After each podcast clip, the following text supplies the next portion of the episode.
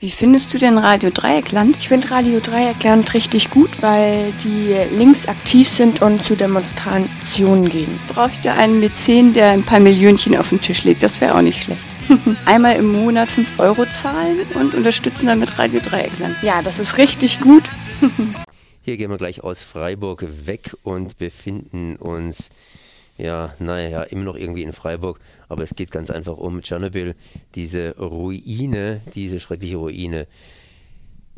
Ja, und bei mir ist Andi und der kann dazu was sagen. Das heißt, er hat Tschernobyl fotografiert, drei Tage lang und war direkt dort und hat Bilder mitgebracht, die am 18., sprich am Sonntag hier in Freiburg der Öffentlichkeit vorgestellt werden. Was ist Tschernobyl, beziehungsweise was hast du da gemacht? was versteckt sich hinter dieser Ausstellung, im Grunde genommen hier 26 Jahre Tschernobyl. Also für mich ist äh, äh, 25 Jahre. 25, 25 Jahre. Jahre. Für mich ist äh, Tschernobyl letzten Endes ein riesiges Mahnmal, äh, das zeigen oder ganz deutlich zeigt, was eben passiert, wenn diese nuklearen Katastrophen stattfinden, die eben vor 25 Jahren stattgefunden haben und auch jetzt im März auch in Japan stattgefunden haben. Und ähm, ja, was habe ich da gemacht? Ich habe äh, für die Ausstellung fotografiert, die im Augustino-Museum anläuft am 18. Und hatte da eben dann meine festen Vorgaben. Ich musste verschiedene Orte finden, ich musste Hinweise auf verschiedene Kulturen finden, ähm, was anhand der Situation sehr schwer ist, weil kulturelle Güter zu finden ist sehr schwer, wenn eine Region 25 Jahre lang geplündert wurde. Aber was blieb, war einfach ein Eindruck von einer total seelenlosen Gegend. Jetzt ähm, habe ich natürlich ein bisschen ein Problem. Ich denke immer, Tschernobyl drumherum ist alles leer, sprich da sprießen die Wälder inzwischen und die Natur erobert sich alles zurück, soweit es Natur ist.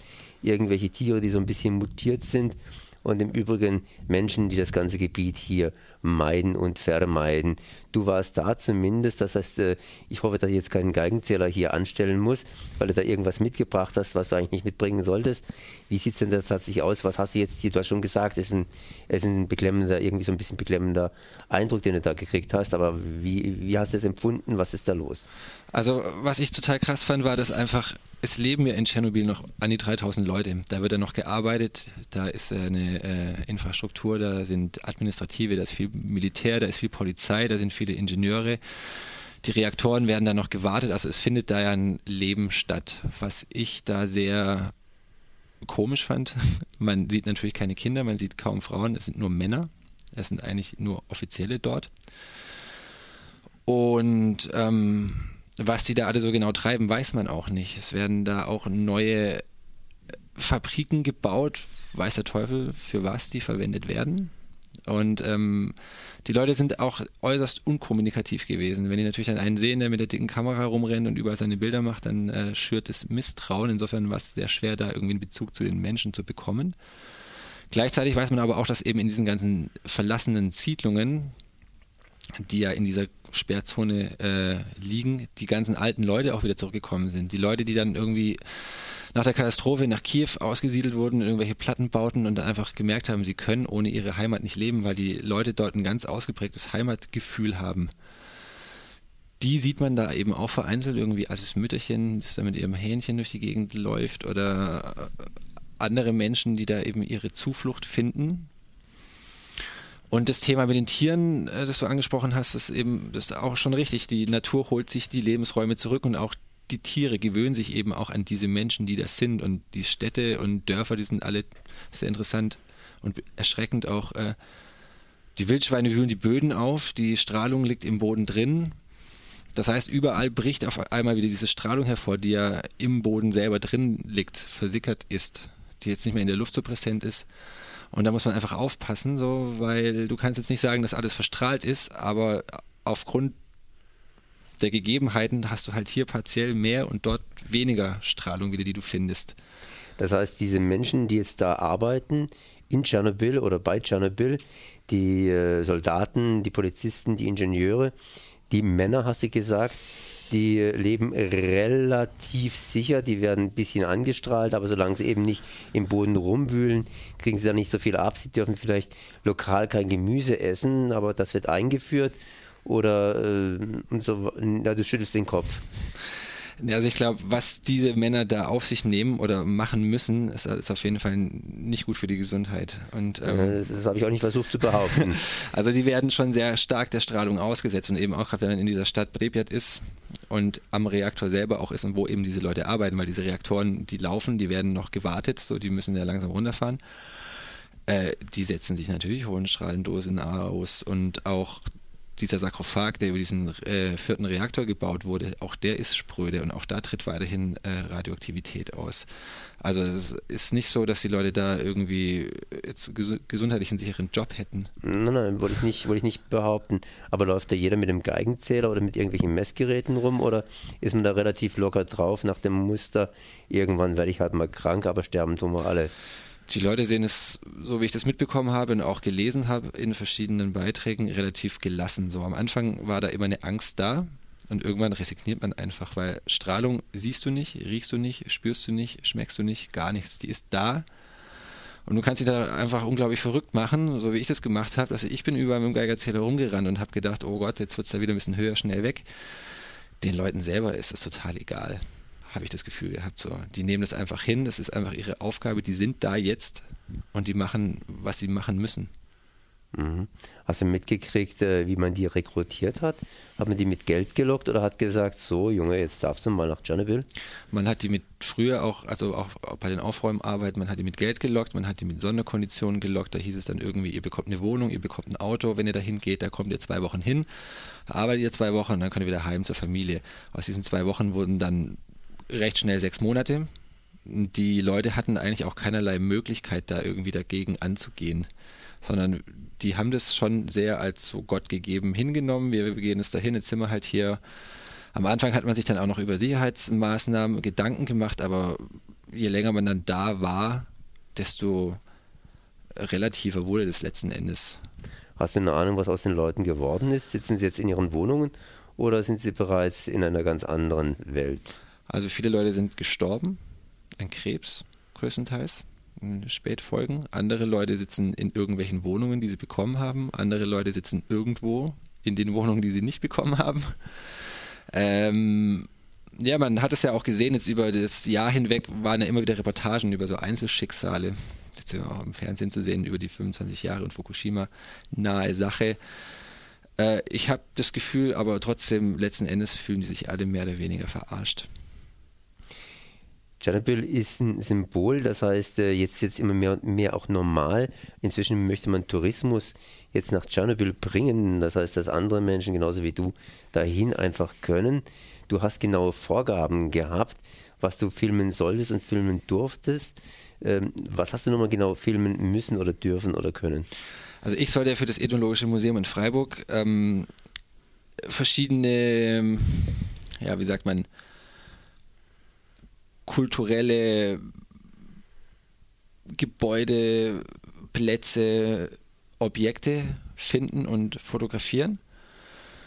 Das heißt, Spuren finden über Judentum, über die Altgläubigen, die Orthodoxen, über die Sowjetzeit, über die Zarenzeit, äh, Zeichen der Prognome, weil ja Tschernobyl dieses kulturelle Zentrum der Ukraine war früher, wo ganz viele verschiedene ähm, Kulturen übers Jahrhundert hinweg gelebt haben, sich vermischt haben und äh, durchgereicht wurden letzten Endes. Äh, das war meine Aufgabe, die mir die Stadt Freiburg gestellt hat für diese Ausstellung. Und da habe ich natürlich versucht, dieser Sache nachzugehen, um eben diese Sachen zu finden. Waren da drei Tage ausreichend oder hast du da irgendeinen Führer gehabt, der gesagt hat, du, ich war da früher vor 25 Jahren, jetzt gehen wir mal dahin und dorthin? Die drei Tage waren natürlich nie ausreichend, weil es ist eine Sperrzone über 30 Kilometer vom Reaktor entfernt in beide Seiten, also 60 Kilometer. Äh, wir waren in zwei Dörfern. Ich war in der Stadt Tschernobyl und ähm, dann war ich noch in Pripyat gewesen und das war es dann aber auch. So und äh, in dieser Zone liegen mehr als 100 Dörfer, die evakuiert wurden. Du kannst ja einfach gar nicht überall sein. Dazu kam die Situation, dass es Winter war, das heißt, es war um 8 Uhr hell, um 4 Uhr war es dunkel nachmittags, das heißt, die Fotophase war sowieso relativ kurz, also das Licht, das mir zur Verfügung stand, war relativ kurz. Insofern habe ich einen äh, groben Abriss hinbekommen, Aber ich habe auf jeden Fall die Punkte abhandeln können, die von mir verlangt wurden. Ich habe es vorhin schon erwähnt, inzwischen versucht man in Tschernobyl Tourismus anzusiedeln, beziehungsweise es populär zu machen. Bringt das überhaupt was, wenn man da hinfahren möchte? Kann man da irgendwas erleben? Oder ist es nur irgendwie so ein bestimmter Nervenkitzel? Das heißt, wenn man da hinfährt, dann weiß man, da ist irgendwie gestrahlt, man ist ein bisschen nervös. Irgendwann legt sich das wieder, aber man soll es eigentlich nicht machen. Man soll es eigentlich nicht machen, meiner Meinung. Äh, es ist bestimmt die Sache des Nervenkitzels und vielleicht der Tatsache sagen zu können, ich bin da gewesen. Also ich finde es eigentlich schon ziemlich verrückt, äh, sich da hinzubegehen. Ich selber habe das auch gehört, bevor ich diesen Auftrag bekommen habe, dass Leute Tourismus in Tschernobyl anbieten und dahin wollen. Und da habe ich mir auch gedacht, hey, wie viel bekloppt muss man eigentlich sein, da hinzufahren? Halbes Jahr später war dann die Anfrage von Freiburg da, ob ich nicht äh, hin will zum Fotografieren. Und dann sieht man ja, was man alles macht, wenn man dafür Geld bekommt. Geld kriegen, glaube ich, die älteren Menschen nicht, die jetzt wieder zurückgegangen sind in ihre Dörfer. Da kann man vielleicht sagen, aber im bestimmten Alter, naja gut, bevor dann der Krebs ausbricht, ist man sowieso gestorben. Aber wie sieht es aus mit den etwas Jüngeren? Gehen da jetzt nur die Älteren zurück und äh, ist da eigentlich eine jugendfreie Zone oder ähm, kommen auch wieder junge Menschen zurück? Es sind die Alten, die natürlich in ihrer Erinnerung hängen und an ihrem alten Leben die ihre Häuser haben, die ihren Garten haben, die ihren Fluss vor der Tür haben, die einfach auch nicht einsehen können, dass sich jetzt was geändert haben soll. Warum sollen sie jetzt wieder, warum sollen sie weggehen aus ihrer Heimat? Die haben einfach so ein starkes Heimatgefühl. Junge Leute findet man nicht. Und auch äh, in Kiew dann in der Stadt äh, Leute, die ich dann getroffen habe, mit denen ich unterhalten habe und die wussten, dass ich da war, die haben auch alle den Kopf geschüttelt und für die ist Tschernobyl einfach so weit weg. Es sind 100 Kilometer Entfernung ungefähr, aber das ist so weit weg für die und völlig undenkbar, äh, in die Zone zu gehen und da irgendetwas zu tun. Andererseits hatte ich einen relativ jungen Führer dabei wiederum, aber der kam auch aus der Gegend oder seine Eltern kamen aus der Gegend, der hat zwar in Kiew gelebt, aber hat halt da die Möglichkeit gesehen, Geld zu verdienen und äh, hat dann eben dafür eine Organisation gearbeitet. Und der war, der ist natürlich dann jedes Jahr da und führt gerade eben Touristen und Journalisten durch die Gegend. Und, aber der meinte halt auch selber, er merkt, das geht an seine Gesundheit. So, er hat da schon seine Dosis abbekommen, die nicht gut für ihn ist. Hat man dich irgendwie auf diesen Besuch von Tschernobyl besonders vorbereitet, dass man gesagt hat, also erstmal machen wir mit dir einen Check, dass wir wissen, wenn irgendwas in zehn Jahren sein sollte, dass äh, das unter Umständen eben von Tschernobyl stammen kann. Und hat man zu dir gesagt, hier, so und so lange kannst du drin bleiben, das ist einigermaßen in Ordnung. Oder hat man einfach gesagt, naja, geh halt mal drei Tage hin, das wird schon passen. Ja, ich habe eigentlich gesagt, ich gehe jetzt einfach mal drei Tage hin, das wird schon passen. Ich habe versucht, mich nicht verrückt zu machen davor, weil man spinnt ja rum im Kopf, man denkt sich ja tausend Sachen, wie schlimm hier und wie schrecklich da und was kann ich davon tragen.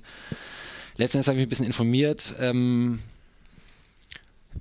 ein Mensch, der jetzt irgendwie 20 Mal im Jahr mit dem Flugzeug, was weiß ich, wohin fliegt, irgendwelche Langstreckenflüge hat, der bekommt auch eine ordentliche Dosis Strahlung ab. Und ich bin der Meinung, dass diese drei Tage, die ich da war, und ich war auch extrem vorsichtig und ich habe meinen Geigerzähler dabei gehabt und ich habe die Orte gemieden, wo ich merkte, es steigt an. Ich denke, ich habe das relativ gut überstanden. Nochmal zurück zur Ausstellung, beziehungsweise ganz kurz nochmal zur Ausstellung. Was wird man sehen in der Ausstellung? Wird die irgendwie eingeführt? Der Ausstellung werden äh, viele Exponate zu sehen sein, die äh, eben aus dieser Region kommen. Und ähm, das ist jetzt kein Geigenzähler, sondern ganz einfach ein Handy. Ähm, eben viele Exponate irgendwie aus dem ländlichen Leben, aus den alten Kulturräumen, vom Judentum, alte Kleidungsstücke, die die Leute getragen haben, alte Zeichnungen, alte Fotografien, wie das Leben war, bevor äh, eben diese Katastrophe auch war. Bilder nach der Katastrophe werden zu sehen sein von verschiedenen Fotografen. Ähm, Filme werden, glaube ich, laufen, Vorträge wird es geben. Also es wird einfach ein äh, Rundumschlag sein durch die Kultur Tschernobyls in Bild, Ton und äh, eben Objekten, die man sich da anschauen kann. Das heißt, es wird vor allen Dingen ein, ja, ein Blick geworfen auf die Kultur, die verloren gegangen ist und weniger dann hier den, ja, den äh, Verstrahlungsaspekt hervorgehoben der soll da eben genau hinten anstehen, weil die Leute verbinden mit Tschernobyl ja immer nur diese Katastrophe. Tschernobyl heißt Reaktorunfall. Und die, das Museum hat sich eben die Aufgabe gemacht, zu zeigen, was Tschernobyl eigentlich wirklich war, nämlich einfach eine kulturelle Hochburg in der Ukraine. Ein gutes Schlusswort. Und diese kulturelle Hochburg in der Ukraine kann man hier in Freiburg besuchen, nämlich im Augustiner Museum ab dem 18. Dezember. Dann danke ich mal für das Gespräch. Das war Andi, der Tschernobyl jetzt hier fotografiert hat. Drei Tage nur, drei Tage, viel zu wenig. Ich danke mal, dass du da gewesen bist. Sehr gerne.